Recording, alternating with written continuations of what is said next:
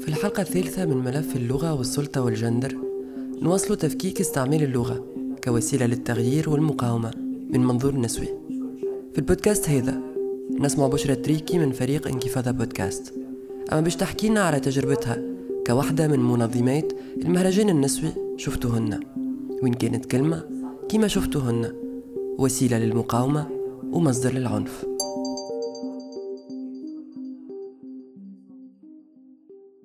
دونك في شوف وخاصة في المهرجان شفتوا هنا اللي شوف كانت تنظموا أول حاجة هي كانت الاسم نتاع المهرجان.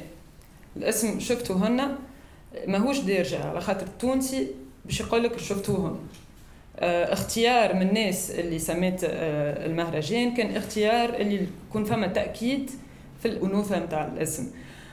ومن الاسم هذايا خرجوا برشا فليكات على شفتوهن خاصة العام الأول والثاني. مثلا العام الأول آه، حطينا البوسترز نتاع تاع المهرجان قدام المكان اللي مش نعملوا فيه. من غدويك نجي ونلقاو الشوف تبدلت ولات نون وكيف دونك ولات تاتي نكتوهن لقينا حل كيفاش نغطيوها.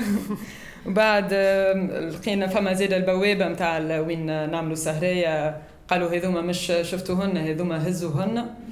كانت عندنا على المساحة الافتراضية. كان البرشا يقولوا يزيوشي من قحبوهن ولا. اللي هو معناتها كان فما برشا كلام اللي كان تفدليك ماست برشا على على الاسم هذاك. أما اللي شفناه زاد اللي تفدليك الخايب مشي وينقص معناتها بين العام الأول والعام الرابع آه الناس استانست وهذه الحاجة المهمة اللي حبيت نحكي عليها هي الاستئناس الاستئناس بالحاجة الجديدة اللي تتزاد. بالأول كانوا ديما يسألونا علاش الهن علاش آه، تحطوا في النساء القدام وعلاش المهرجان هذا النساء اكسترا بعد من عام لعام ولاو أسئلة أعمق. حتى كان قعدوا فما ناس اللي يفدلكوا ويتموستوا ويقولوا في الكلام الخايب آه ما همش وحدهم. ولو فما ناس أخرى اللي تنقد معناتها نقد أهم شوية. اللغة مقاومة والسخرية وسيلة من وسائلها. وإذا كلمة شفتهن ولا اللغة الشاملة تنجم تكون مصدر للسخرية بقصد التنقيص من قيمتها. هل من مجال لاستعمال السخرية كوسيلة للمقاومة؟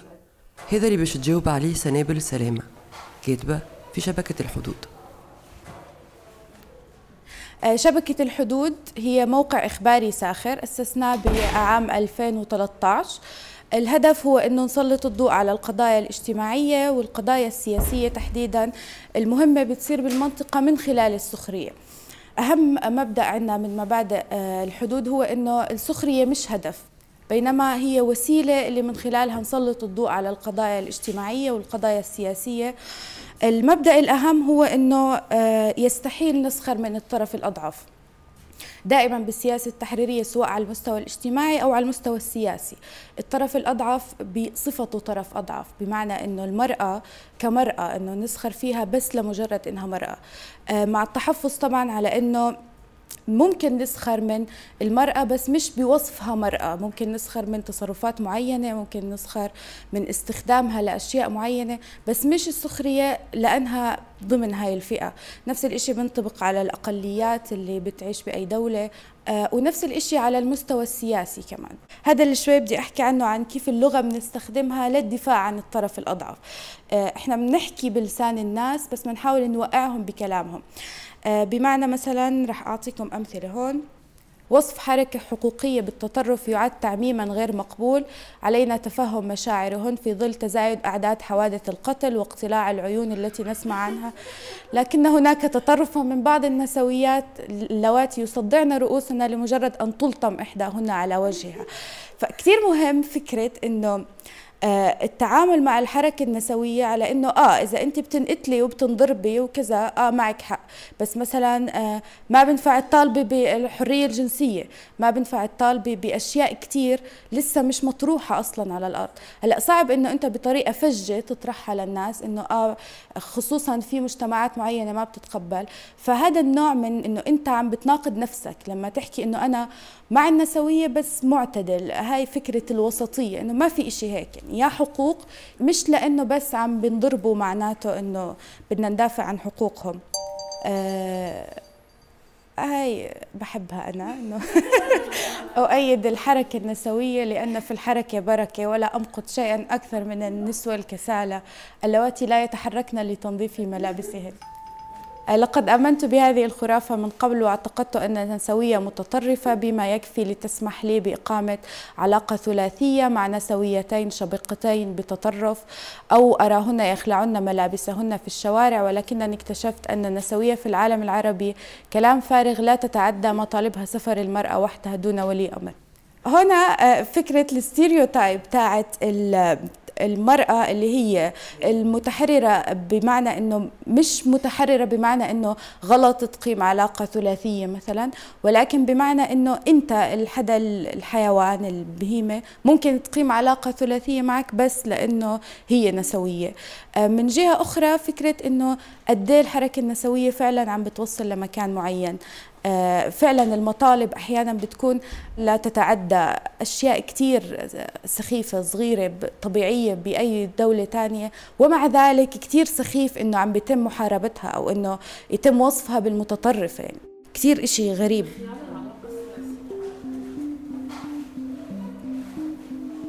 السلطة تتمارس عن طريق اللغة تتمارس خاصة على الجسد عن طريق الجنس. وهنا إذا حابين نجمع بيناتهم. اللغة والجسد والجنس. هل يمكن للغة اللي تعبر عن الجنسانية إنها تكون وسيلة للتغيير والتحرير؟ هذا اللي تحكيه ريم برجب من جيم المشكل توا إنه إنه باهي إن نحكوا على موضوع الإباحية والشعر الأخضر وكل ولكن نلاحظوا إنه آه، الرجال هما اللي عندهم الصوت. المرأة هي ديما موضوع القصيدة موضوع الإباحية الغرض هذا. وهي ما هيش فاعلة ما هيش هي اللي تتكلم ما هيش هي اللي تعبر. ما نعرفش كان تعرفوها غناية متاع فيلم عرق البرح بيبة بيبة والصاعد مات بيبة خلف بنات بيبة خلف صبية. هي معروفة انه الابنودي هو اللي كتبها. ولكن الابنودي في إحدى الحوارات المتلفزة قال إنه هي أمه اللي هي اسمها فاطمة قنديل. هي اللي كتبت الشعر هذا. يعني عبد الرحمن الأبنودي اللي نحن منبهرين على الأقل بشعره وبطريقته في في الكتابة وكل قال إنه آه، آه، الكل مستلهم من من من أمه اللي كانت زادة أمه تحفظ الشعر على أمها وعلى جداتها.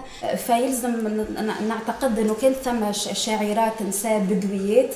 ولكن ما هيش مدونة فيلزم بحث في الموضوع إنه آه، لأنه لأنه نحن عندنا أغاني أعراس وإلا جداتنا اللي هما يرتجلوا وحدهم جمل تكون منغمة ويقولوها بطريقة معينة. فهذا كله ماهوش مدون ونتمنى إنه بالحق شكون يشتغل على المسألة هذه. كما الأغاني نتاع الصعيديات النساء الصعيديات اللي يكتبوا اللي يقولوا في الشعر. حتى كي نشوفوا الأغاني نتاعهم وقت الحنة متاع العروسة يعني أغاني إباحية بشكل إنهم كيفاش يحضروا في العروسة وكيفاش العروسة عندها حتى هي شهوتها وعندها آه، يا منقد علي المرتبة وعمل حساب الشقلبة فبرشا آه، أغاني. كيف كيف ثم عنا حكاية التقاطق اللي هما في, العشرينات هالأغاني الخفيفة يسموها اللي كانت فيها هالطابع هذا نوعا ما الإباحي وحتى آه، أم كلثوم أول ما أول ما بدأت تغني وقت اللي خرجت من من الريف جت للقاهرة وكانت وقتها ثم منيرة المهدية ورتيبة أحمد وكل ف فهي كيفاش باش تعمل غنت طقطوقة اسمها الخلاعة والدلاعة معروفة الخلاعة والدلاعة مذهبي. بعد ما كانت حافظة القرآن وكان ثم حزام متاع مشايخ حولها يعني عاملين سد منيع باش ما تتسربش لها الأغاني الدنيوية تقرر إنها تغني الخلاعة والدلاعة وتسجلت في اسطوانات و... والناس شرتها. اللي كتب الغنية هذه يعني المفارقة اللي صارت في مصر اللي هو شيخ اسمه يونس القاضي اللي هي تعين السلطات المصرية عام 28 أول مرة تتعمل هيئة متاع رقابة للفن وللأدب وللكتابة بصفة عامة. تجيبه هو اللي هو كان يكتب في الأغاني الخليعة هذه. تجيبه هو باش يعمل الرقابة على على الأغاني الخليعة هذه متاع العوالم ولا العالمات ولا كيفاش يتسموا آه، إنهم يقضوا عليهم.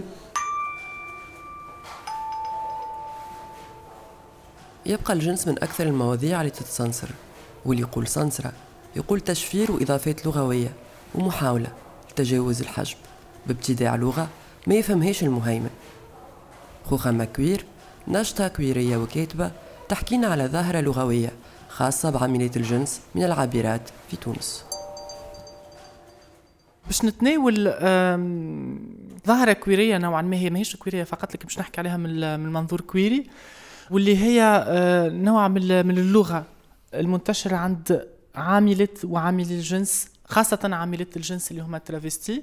إحنا ال trans المجتمع ال trans الأصلي ال grassroots يقولوا travesti في تونس فأنا ما نحبش نستلب الكلمة. أنا نستعمل trans لكن هما يقولوا travesti على روح هو ارتباط ال travesti المجتمعات ال grassroots ال travesti ممكن لأسباب اقتصادية أو غيره فما نسبة كبيرة إذا كان ما نقولش نسبة ساحقة الوضع توا اختلف نوعا ما لكن قبل مع العنف الاقتصادي وغيره لأنه يطردوا من ديارهم وغيره وغيره فكانوا أغلبهم يشتغلوا بالجنس.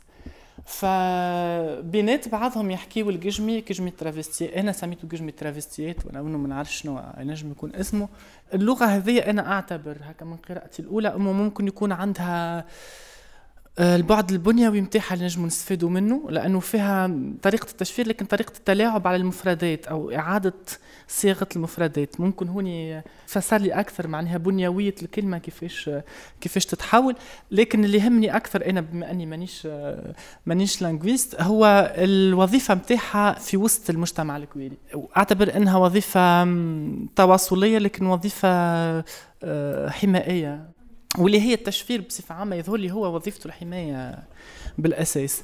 وهو ممكن من عل... ما عنديش فكرة على اللحوم الشعبية إذا كان قجمي ولا لكن مثلا على ال exemple بتاع القجمي بتاع الحبوسات اللي هو قجمي قجمي يعني لغة ال travesti ات هو ماهوش تلاعب ماهوش تبديل الكلمة فقط هو هو فما système فما منظومة يخضع لها الكلام حتى يتبدل.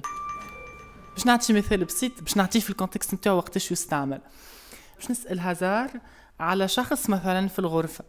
ونحب نعرف إذا كان ميولاته إذا كان يميل للذكورة أو يميل للبنات. فأنا باش نقول هزار مثلا باش نقولها كيف ما تتقال بالزربه شو تبيع؟ شو تكير؟ شو بنات؟ عندك فكرة ريم ولا؟ عندك فكرة؟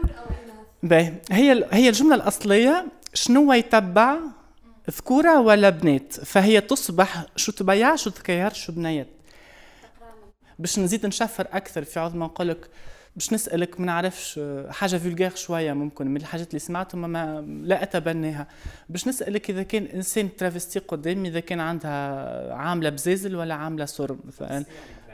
باش نقول لك شو بزيال شو سريم مثلا. مثلا. وهي ال يلزمها يلزم معناها تولي فيها نوع من التدريب حتى تولي تفهم وحتى تولي تنجم تتقنها وتولي تنجم تقولها وتبتكر الكلمات. لكن هي الصياغة من عشك لاحظت أنها متكررة نوعا ما. وفما ممكن تشفير من نوع آخر. بكري قلت لك حكاية كوير وما كوير وما كوير. هو استعمال مفردات اللي هي ماهيش ياسر لم يقع دم قراتتها ولا ما نعرفش اذا كان ما فماش إرادة أنه يقع دم قراتتها ولا واللي هي تنجم توفر جانب حمائي كما كلمة كوير مثلا هوني زاد كيف كيف مش الكلمة في حد ذاتها مش تركيبة الكلمة مشفرة لكن استعمالها اللي ماهوش ياسر آه، منتشر هو اللي خلاها تكون وسيلة تواصل بيناتنا نحن لكن ماهيش مكشوفة للآخر اللي ممكن يشكل خطأ. اللغة كأداة للمقاومة. إنتاج إنكفاضة بودكاست. إخراج ومونتاج هزار عبيدي تصميم صوتي أسامة جايدي بالتعاون مع كامل فريق انكفاضة.